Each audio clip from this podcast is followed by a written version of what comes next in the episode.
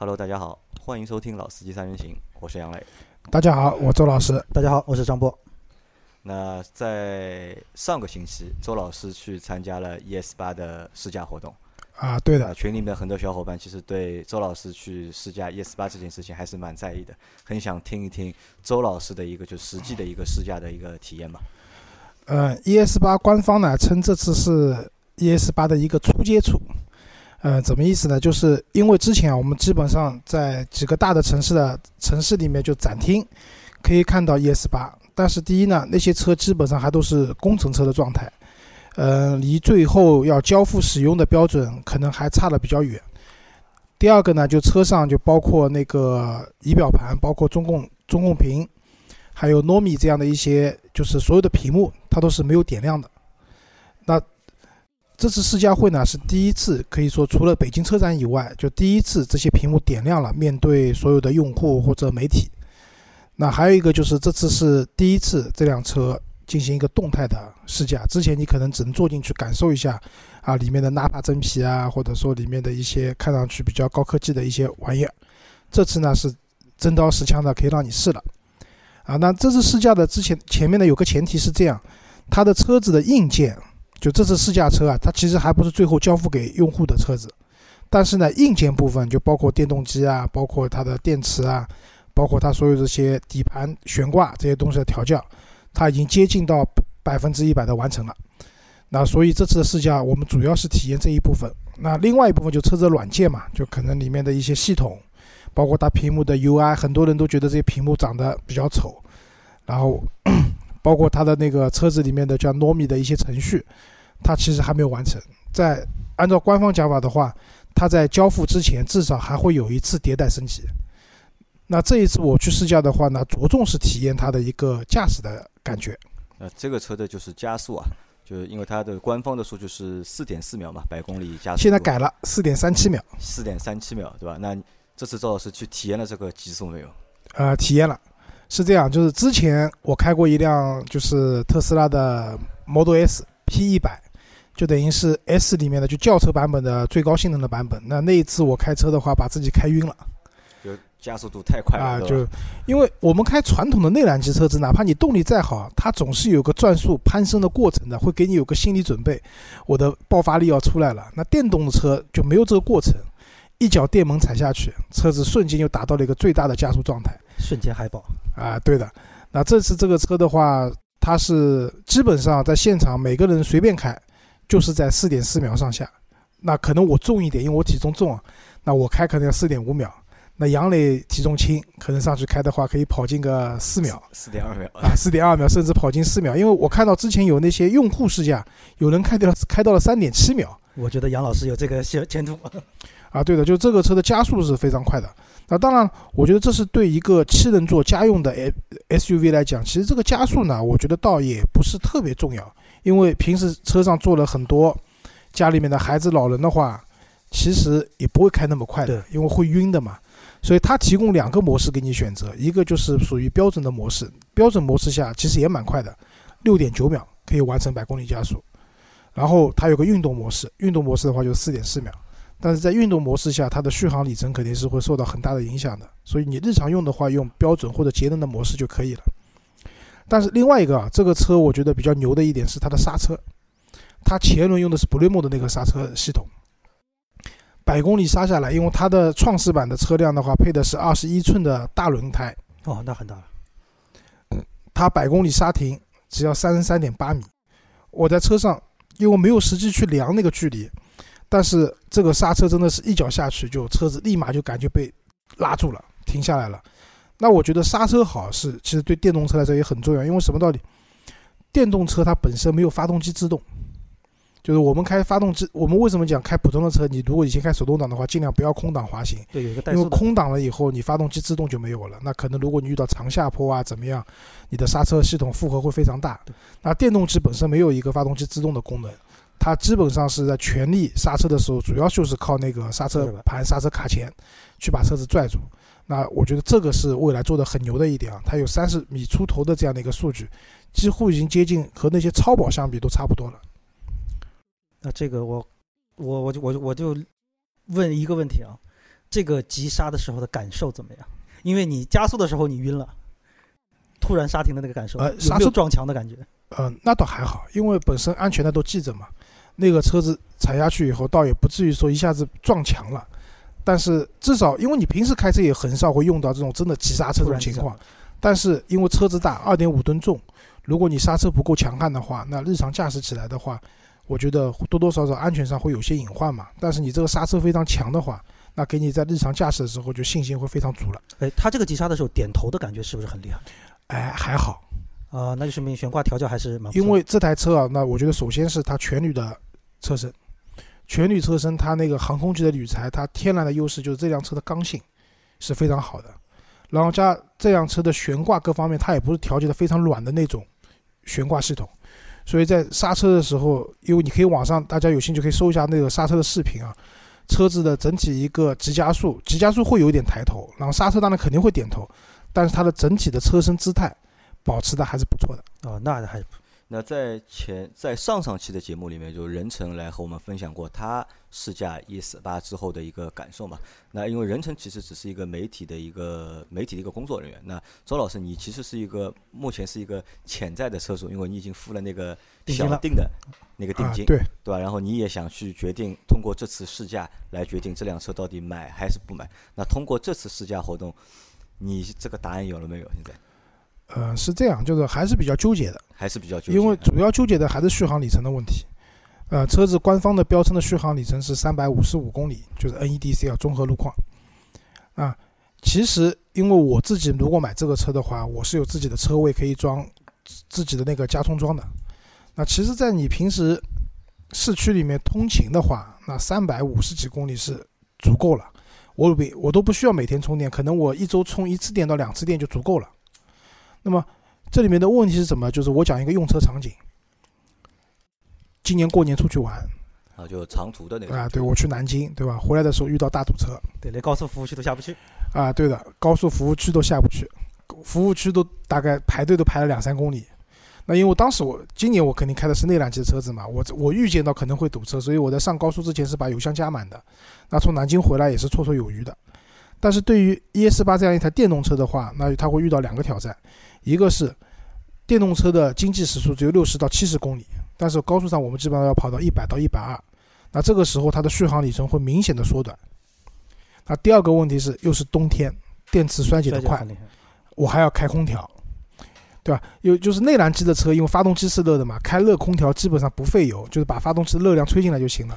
但是对于一辆电动车来讲的话，它是没有发热装置的，所以开热空调的话，它也需要通过那个电子空调去耗电。那综合这些情况的话，这台车的续航里程啊，我估计就两百公里出头。不要说到南京了，你到杭州都很困难。那么，如果遇到中间有大堵车，我连服务区都下不去的话，充电，包括未来讲的换电这些服务，该怎么去体现？我我觉得现在没有答案。那这也是我比较困扰我的一件事情。那可能这个事情，我觉得你还是要再考虑一下，因为我我认为啊，这辆车的就是续航里程的确是一个要去考虑的一个问题，所以我觉得我建议你也可以看一下后面出来的那些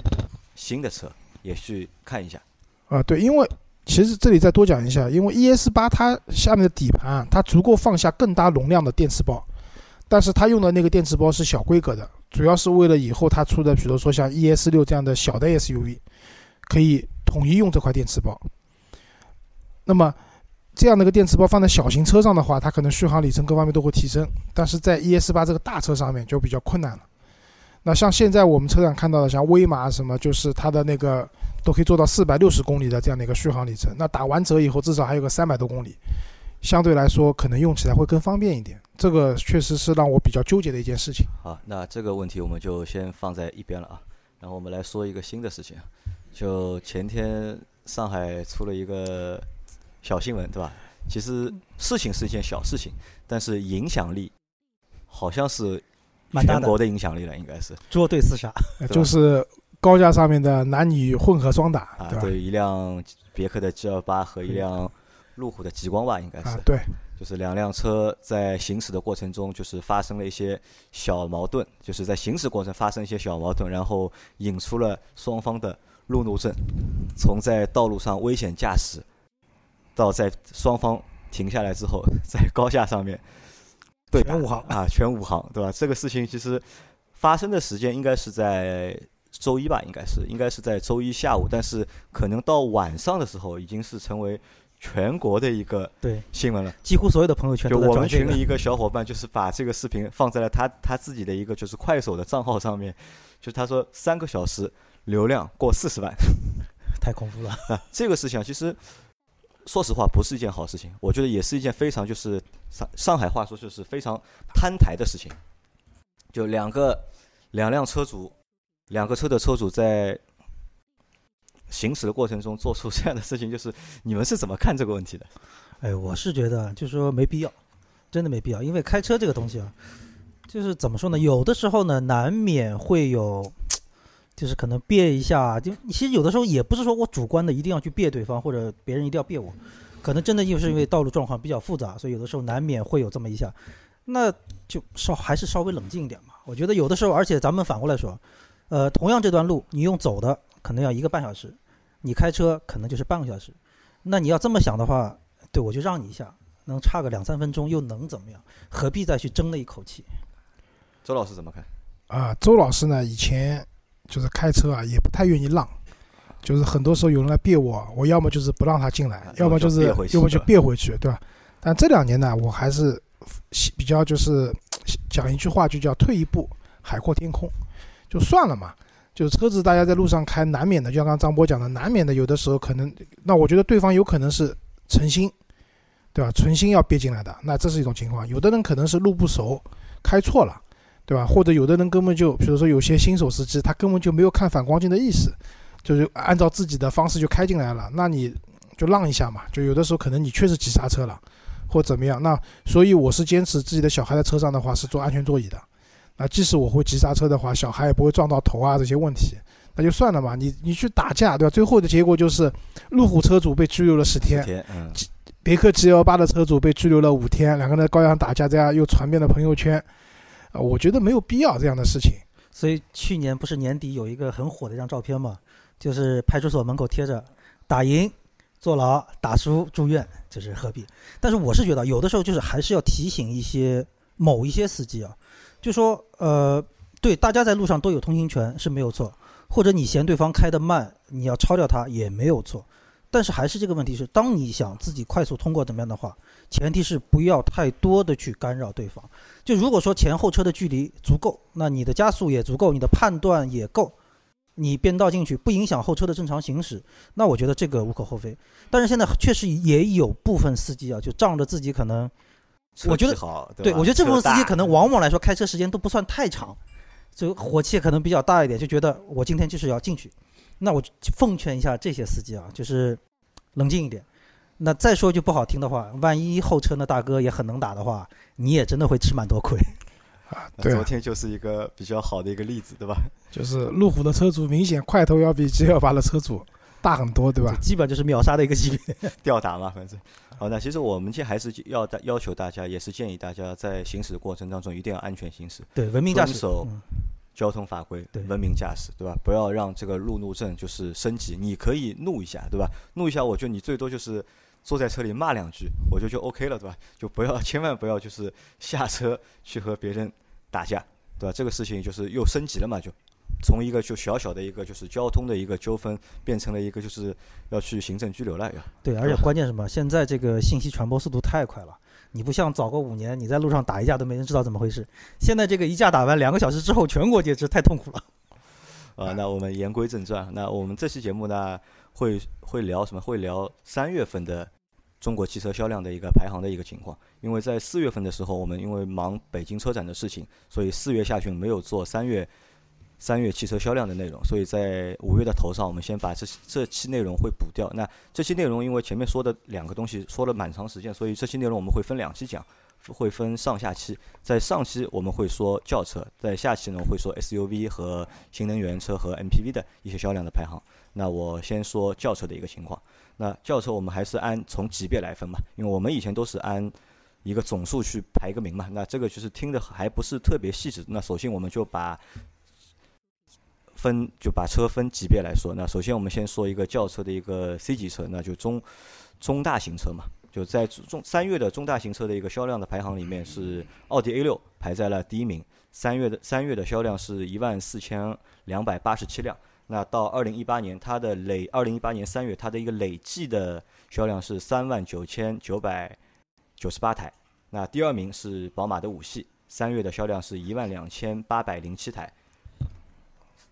到三月的累计销量是三万三千一百零四台。那第三名是奔驰的 E 级。一万一千七百四十二台，第四名凯迪拉克的 XTS 五千八百九十四台，第五名丰田的皇冠三千四百三十九台，第六名福特的金牛座三千两百二十四台，第七名沃尔沃的 S 九零三千零二十六台，第八名是大众的辉昂两千四百八十四台，第九名捷豹的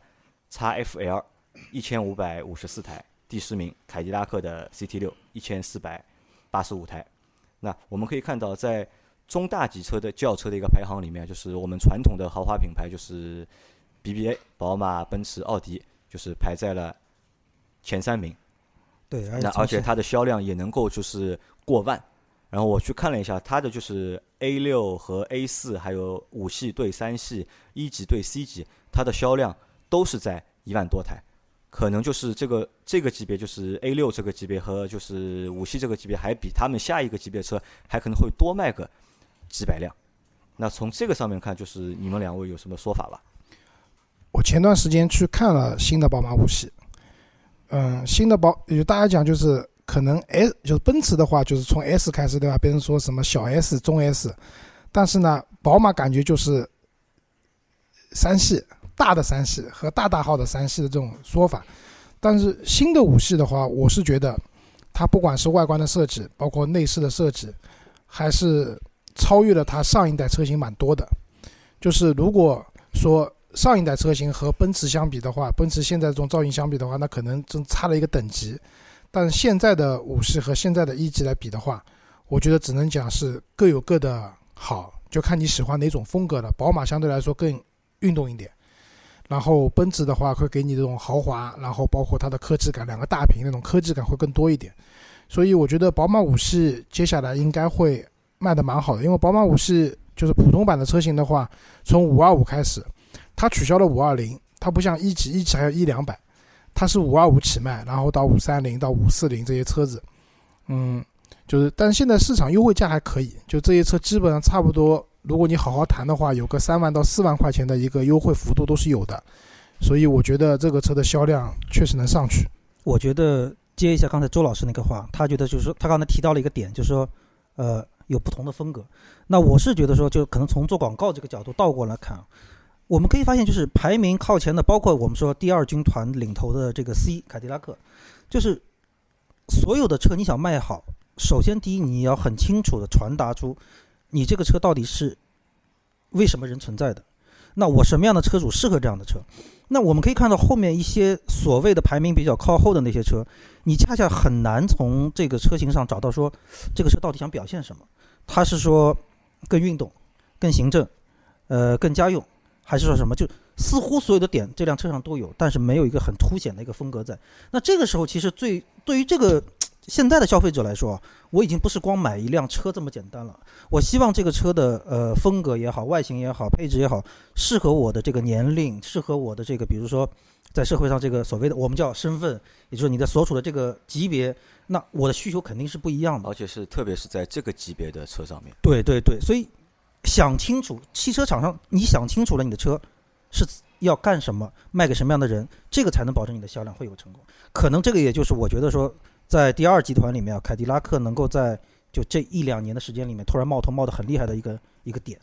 那从就是销量上面，我们也可以看到，其实对 C 级车的一个销量啊，就是或者是 C 级车的一个在总销量的一个占比里面，其实是最小的。就买这类种类型的车的用户，其实也是相对来说比较少的。对，对吧？那所以在这个级别里面，你真的要把你的车要做好、要卖好的话，可能就像张波前面说的一样，就是这个定位。对，要很清晰，非常重要，要定的要准，而且要定的要有效。对，好，那我们往下一个级别看，就我们看一下，就是中级车，就是我们传统所说的就是 B 级车。那 B 级车排在第一名的是大众的迈腾，三月卖了两万四千八百三十七台，它的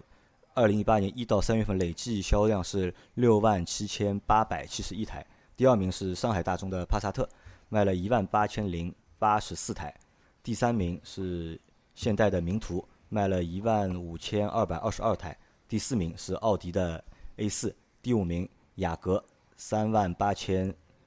四百三万八千四四十四台，第六名凯美瑞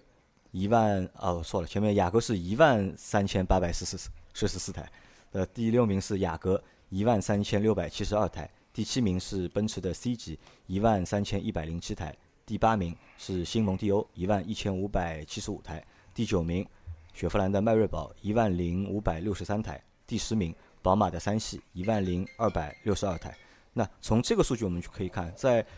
C 级车里面排在前三名的是豪华品牌嘛，是 BBA。但是我们换到 B 级车的话，前三名就是大众的，也就是普通的大众品牌了，就是呃第一名的一汽大众，第二名的上海大众，第三名的现代，对吧？你如果要要豪华品牌的话，奥迪 A 四它要排到第四名，然后。你像宝马三系排到第第十名，呃，C 级奔驰的 C 级要排到第七名，而且销量在销量上面，就是我们可以看到，从第一名到第十名都是超过一万台的，第一名还过了两万台，但是在上一个等级 C 级车里面，那可能就是只有前三名是能够过万的，但是在 B 级车里面，这个销量就明显又会更大一点，这这个可能和什么和就是售价。不是可能，就就是跟价格有关系，和价格有关系嘛。那在这些车里面，你们两位有什么要想说的吧？雅阁第五名，凯美瑞第六名，新的雅阁上了，就是我觉得新的雅阁上了以后啊，嗯，其实北京车展我们也看到那个车了，就是也是走运动风，然后内饰也也很运动。那我觉得可能它的消费年龄群，以前买哪雅阁，我觉得都是一些。中年朋友稍很就相对成熟的啊，比较成熟的朋友才会去买雅阁这样的车子嘛，包括凯美瑞也是。那新的凯美瑞就是走这种比较年轻、时尚的风格了。那雅阁也是，这也代表了就是轿车市场的一种变化。变化，对的。那我就我想期待就是接下来新的雅阁上了以后啊，因为新的雅阁只有一点五 T 版本嘛，它的售价相对来说入门的价格各方面都比较低，会不会这个销量会往上再多走一点？嗯，这个我觉得。目前看的话，其实还看不太看不太懂，因为雅阁可能也会受 CRV 的事情的影响嘛。那么看它的车到底后后面用户对它的信心到底有多大？而且从我的角度来看，就说你像迈腾啊、帕萨特，就这两个能排名第一、第二，我觉得一方面可能价格是一个问题，那另外一个点就说，其实买到中型车的车主，往往一般都是可能从小型车、呃 A 级车换上来的，那在那个级别可能说。呃，也感受过了一些呃运动啊、个性啊等等，所以可能随着年龄的增长、用车需求的变化，所以对于稳的这个要求可能会稍微的多一些。所以可能到了这个级别之后，我会觉得说，因为迈腾啊，你像帕萨特，这个会给人传统的印象里就是认为这个车很稳。买这个车就不会出什么大问题，也不会太激进，所以我觉得他们两个车就霸占这个第一、第二，我觉得也是从车主的这个角度，我觉得也很正常。啊，我补充一下，就是刚才我讲雅阁、凯美瑞，就是看上去他们只是看上去相对年轻一点、时尚一点了，本质上还是比较稳的。对，相对来说那个风格还是比较沉稳的，这么这么一个。B 级车市场，如果你要做一台纯运动的车子。其实很难卖的，在中国。成功的车型好像基本上没有，除了马自达六。马自达六在之前的马自达六是算成功，但是到现在来看的话，还是毕竟还是以稳重的车型为主。这里面的阿特兹只卖了五千台，对，其实这个阿特兹其实我们因为老王开这个车嘛，车还是一部不错的车，对吧？二点五四缸发动机，动力啊各方面都不错，自然吸气的。但这个车卖不多，因为就是大家对马自达的印象，固有的印象就是。这个车比较运动，讲运动，讲操控等等啊，可能是小孩子开的，对吧？一旦到了这个价位以后，就大家可能在选择的时候就会避开这些特别运动的这种品牌。对，太激进了，反而会影响在中级车这个 B 级车里面这个一个销量。那我们看在前面的从第一名到第十名的排行里面，我们没有看到就是自主品牌，那我来报一下自主品牌的一个排行啊。自主品牌就中级车、中级轿车的一个销量是排在第一名的是瑞城的 CC 长安的对吧？长安对吧？它是卖了是三千四百十六台。那第二名是吉利的博瑞，卖了三千零八台。第三名是传祺的 GA 六，卖了两千六百六十九台。那这个是前三名的，但是到第四名开始的话，就这个数字就锐减了，就就海马的 M 六卖了二百十六台，众泰的 C 五百卖了两百零一台，荣威的 E 九五零也只有两百零一台。那可能在这个级别里面，在我们前面看到 C 级车里面，基本上就是看不到国产的自主品牌，那有很少，大概有两个两到三个车型吧。但是在 B 级车里面，就是自主品牌的 B 级车还是蛮多的，但销量上面。和合资品牌有着巨大的一个差距。对，我觉得可能还是就像我刚才说那个问题啊，就是说在买到这个级别了之后，他可能已经经历过那个小车、国产车等等这样的，那可能他在我不是说国产车不好，但是相对来说到了一定的 B 级车这个级别之后，大家对于质量的稳定性、可靠性的要求一定会越来越高，因为可能车上就是说。不管是商务需求也好，还是说带家人出行，对这方面的要求高了之后呢，反过来说，合资品牌的这些成熟车型，尤其你像呃大众系的那个迈腾啊、帕萨特，就他们这个向来的口碑以及一贯的这种表现，所以还是能够去更多的吸引这部分车主偏到这个层面。所以在这个市场里面，可能呃在 B 级车这个层面里面，可能呃自主品牌不是很占优势的话。也不算很奇怪的一个事情吧，我觉得不算很奇怪，对吧？这个也是一个中国市场的一个特点，也是。如果哪一天我们的就是自主品牌的这些 B 级车都能卖到过万了，那就说明我们的这个民族的汽车工业啊，真的上去了。真的对对，不管是质量还是设计各方面都能够满足，就是用户真正的这个需求了。好，那我们再下降一个等级啊，我们来看一下就是紧凑型车的一个销量的一个排行。那紧凑型车里面就是合资的和就是国产的就都有了。就第一名的是大众的朗逸，三月卖了是三万八千九百十四台，它二零一八年一月到三月的一个总销量已经突破了十万台，已经破十万了。那第二名是日产的轩逸，三万七千六百七十二台，它的一月到三月的一个累计销量是九万三千一百二十一台。第三名是丰田的卡罗拉，三万三千六百七十台，那它也是。三前三个月个累计销量突破了十万台，那第四名是大众的速腾，三万两千零五十一台，第五名大众的宝来，两万七千零五十九台，第六名新桑塔纳，两万三千四百八十九台，第七名逸动，两万一千六百零六台，第八名全新的英朗，两万一千六百台，第九名吉利帝豪的 EC 七，一万九千八百三十台，第十名领动。一万八千六百二十台，那可以在这个榜单里面，可能我们看到了两个自主品牌，一个是长安，还有一个是吉利。而且在这个级别里面，我们去看，就第一名的一个数据，从第一名到第四名的数据都是月销过了三万台。那可能在中国的就是我呃也不是有又说错了，不是可能，就是在我我们国家的这个紧凑型的轿车里面，就是占了就是总体轿车的可能超过一大半的。销量都集中在这个级别里面，呃，还是价格因素嘛？因为大家买入门级车的时候，多半会选一台，就不不买 SUV 的话，轿车的话，买紧凑型车的这个概率是很大的，十万块钱左右。那么紧凑型车肯定是轿车里面就是基盘数量最大的这样的一个分类。那其中朗逸，朗逸的话三万。将近三万九千台，而且我们北京车展的话，看到了那个叫朗逸 Plus，或者说叫新一代的朗逸嘛，All New La Vida，对那台车的话，其实和现在这个朗逸还不一样。用人称的话说，就是一汽的，呃，就是一汽大众的那个速腾，速腾嘛，对，就上海大众的，就是海外的那个捷达。嗯，嗯，那个车子我们看了，就是那个空间是非常大的，就是可以称之为小帕萨特了。它和现代的朗逸会同时卖。如果它的销售数据到时候把它合并在一起的话，那我觉得朗逸的这个销量应该还会再上一个台阶，再上去一个台阶。对的，这个也是一个多打多生儿子好打架的一个策略。啊，对的。然后另外一个我看了一下，就前十名里面，就是自主品牌是占了第九和第十位。嗯，如果只看前八位都是合资品牌的话，这里面大众系占了百分之五十，有四系是大众系的。所以大众真真的是把持着这个紧凑型车的这个市场的一个脉门啊，就大家基本上选的话，就是每就是每两个人买一台车的话，其中一个人买了大众的车子。但我看到有一辆车就是退步，其实还是蛮明显的，就是排在第八名的英朗。英朗在去年的一个销量里面，就是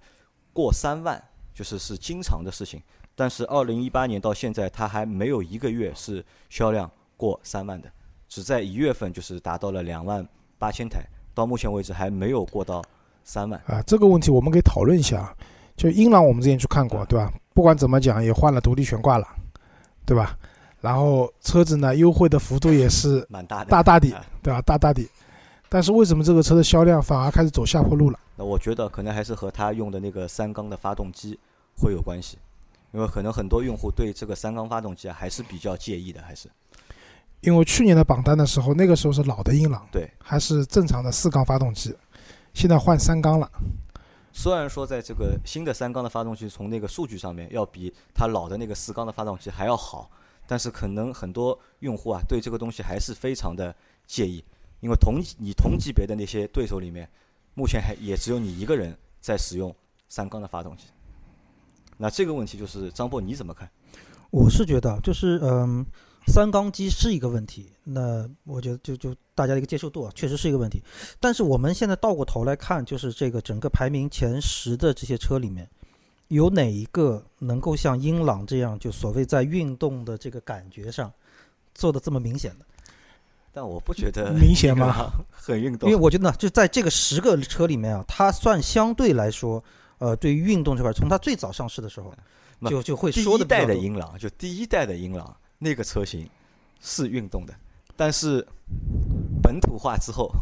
就就我觉得就一点都不运动因为最早的英朗，它其实是欧宝的雅特，对对对吧？那个车子你不，尤其两厢版的车子，你感觉上是啊不错的。那其实我想讨论的问题啊，我的点倒不是它的三缸发动机，而是在我想讲的是一个口碑的一个累积效应。就一台车，你因为它价格合适、品牌也不错的情况下，它可以在一段时间里面卖的很多，但逐步逐步这个销量退坡了。对，如果不是因为你收紧了价格或者你的产能有问题的话，那很多时候我觉得是一个口碑的累积效应没有做好。那因为大家买车的话，越是买就是相对来说便宜一点的车子的话，大家可能越容易去论坛里面看看大家这个车用的怎么样啊。对，那在这种时候的话，因为你的车主前期累积车主也足够多了，论坛里面声音也足够多了，不管是车黑还是真实的车主，最后发出来的声音可能口碑不是特别好，那它的销量就会开始往下走。反之，如果你的口碑越来越好，那相应来说你的这个销量就会往上走。对我觉得是也有一点这样的因素在里面。对这个问题因素，还觉得蛮重要的，因为呃，我曾经有一段时间啊，也关注过一个汽车账号，那他很好玩儿，他每次说到通用车系，他都会用一句话，叫无法描述的某某品牌，所以就是包括他会爆出一些那个什么车主的投诉率啊等等，那我觉得这也是一个问题。那其实反过来，我觉得说另外一个点就是说整个的这个紧凑型车。为什么销量会这么大？我觉得第一，现在的紧凑型车已经不是若干年前的紧凑型车了，现在车都造得越来越大，已经接近往 B 级车方向去走了。那对于一个，因为紧凑型车很多人大家都是所谓家庭的首选第一辆车，从这个角度上来说，相对比较大的空间，但是价格又比较合适，而且现在车的配置各方面也都非常不错的情况下，那作为一般家用的话，肯定我是觉得紧凑型车会作为第一辆车啊更实惠。性价比也更高，也能带给你带来同样的丰富的这种配置的享受，安全性也都没问题了。所以它的销量能够冲到这么高，我觉得也是不奇怪。好吧，那我们再看一下国产的就是紧凑型车的一个排名情况。第一名是长安的逸动，三月的销量是两万一千六百零六台；第二名是吉利的帝豪 EC 七，一万九千八百三十台；第三名吉利的帝豪 GL，一万两千三百五十二台；第四名吉利的远景一万一千六百二十三台，第五名奇瑞的艾瑞泽五一万一千一百七七十七台，第六名名爵的 MG 六一万零十四台，第七名比亚迪的 F 三七千零三十三台，第八名启辰的 D 六零六千四百三十九十三台，第九名荣威的 i 六五千一百零八台，第十名东风风神的 H 三零三千八百三十八台。那在国产的紧凑型轿车的一个排行里面，我们看到吉利有一辆、两辆、三辆，对吧？有三辆车排在了第二、第三、第四名，累计三辆车累计的销量就是加起来就是可能要过十五万了，四万要要要过四万，就是三月的销三月销总的销量嗯可能要过四万。那可以也可以看到，就是吉利就是吉利，其实到现在为止，我一直觉得吉利没有一个就是非常拳头的产品，或者没有爆款的产品。可能你真的要说它有爆款产品的话，可能是它的 SUV 的博越算一个就是爆款的产品，一个月的销量能够很稳定的过两万台。但是其他的产品，你问有没有特别好的，好像我没有什么太大印象。但是再去看它去年的一个总的销量，它是过百万的。那这个百万是怎么来的？那可能就像这个紧凑型车一样的，它有三台是能够进到国产排行里面的前四名，对？它每辆车都能稳定的卖个一万多台，一万多台。那因为车比较多，然后销量也稳定，那可能就这个销量就累积就出来了，就。对而且而且从这个就是国产的这个紧凑型车来说，那我们撇开所谓的一线的北上广深来说，那从二三线城市来说，我是觉得，因为现在还是另外一个问题，就是现在国产车其实也是越做越好。那作为一个入门的，因为第一辆车我的整个预算也可能比较有限的情况下，现在国产车的配置也非常高了，安全性也不像过去很早之前说什么没气囊、没这个没那个，那它也在进步。那我觉得对于这个价格还是比较敏感的，但是对这个相对来说车身整个感觉还是有要求的情况下，那你像吉利的其实三款车，就包括就说呃月销过万的这些国产车来说，基本上可以给大家一个非常不错的一个性价比的一个用车。好，那我们来看一下，就是排在第六名的是名爵的 MG 六。对因为周老师之前也去参加了他们的一些活动嘛。那其实这个车的话，从去年上市到现在，能够月销突破一万台，那我觉得是有几个原因啊。一就是它可能它那个外形的确是受用户的欢迎，对吧？第二就是和什么有关？可能和它的那些就是宣传还是有点关系的。啊，就刚才讲 B 级车里面，你做一个纯运动的车子可能很难卖，但到了 A 级车不一样了，就 A 级车的用户年轻，运动这件事情还是受欢迎的，只不过它受欢迎的程度可能没有卡罗拉的那个中庸那么来的强，但是有一定的市场在里面。那名爵六就是它的外观，对吧？看上去还是不错的，就是也代表了，就上汽啊，就代表了整个中国自主品牌里面造车水平比较高的这样的一种情况了。对，所以名爵六的它的外观设计，包括它的内饰各方面的做工，都是在同级别里面算是不错的。那在这样的情况下，它又主打运动，可以俘获一部分的那种年轻消费者的这种心，所以它能月销过万的话，我觉得也是一件比较正常的事情。啊，那我们再来看一下，就是它的名爵六的孪生兄弟啊，荣威的 i 六，i 六的话可能只能卖卖到了就是五千一百零八台因为样子太中庸了，啊。那这个也是什么？也是名爵和 M 级这两个兄弟啊里面名爵和荣威啊，名爵和名爵和荣威两兄弟里面，名爵第一次有一款产品可以卖的比荣威的多。啊，对，我们去看一下，想一下之前的，就他不管他们的轿车也好，SUV 也好，就是名爵始始终是处于就是落后的这个地步，对吧？但这是这次的名爵六 MG 六第一次是赢了，就是荣威，而且是销量还比它多了很多。嗯，其实荣威主要是受到这种专车的影响，因为基本上现在专车都是荣威在开嘛，所以普通用户就不太愿意买这个品牌的车子，尤其是轿车，就那个 i 六和现在在路上跑的这些专车都一样的。那名名爵的话，那个时候我去参加活动，他就明确讲了，就是避免你坐专车的尴尬嘛，因为确实好像没有什么买车就专车买名爵去跑专车的。我觉得专车是个双刃剑，可能会有一部分销量来自于专车市场。但是普通用户就不太愿意选。对，说到这个点，我额外插一句啊，就是那个 MPV 里面有一个那个途安，途安为什么一直销量就死活上不去？我问了身边太多人，也有很多媒体大家也在说这个事情，就是说很多人考虑这个车的时候，身边总会有这样一个声音：你去买辆跟马路上出租车一样的车干什么？有什么意思？所以我觉得这个就跟周老师说的，就所谓专车啊，这个就是这种层面的话，其实会影响一部分消费者对于这个车的一个选购。好，那我们再到下一个级别，就是小型车。小型车就是我们传统意义上的那些两厢车，应该就是，呃，排在第一名的是宝骏的三幺零，三月的销量是两万八千五百七十六台，第二名是赛欧的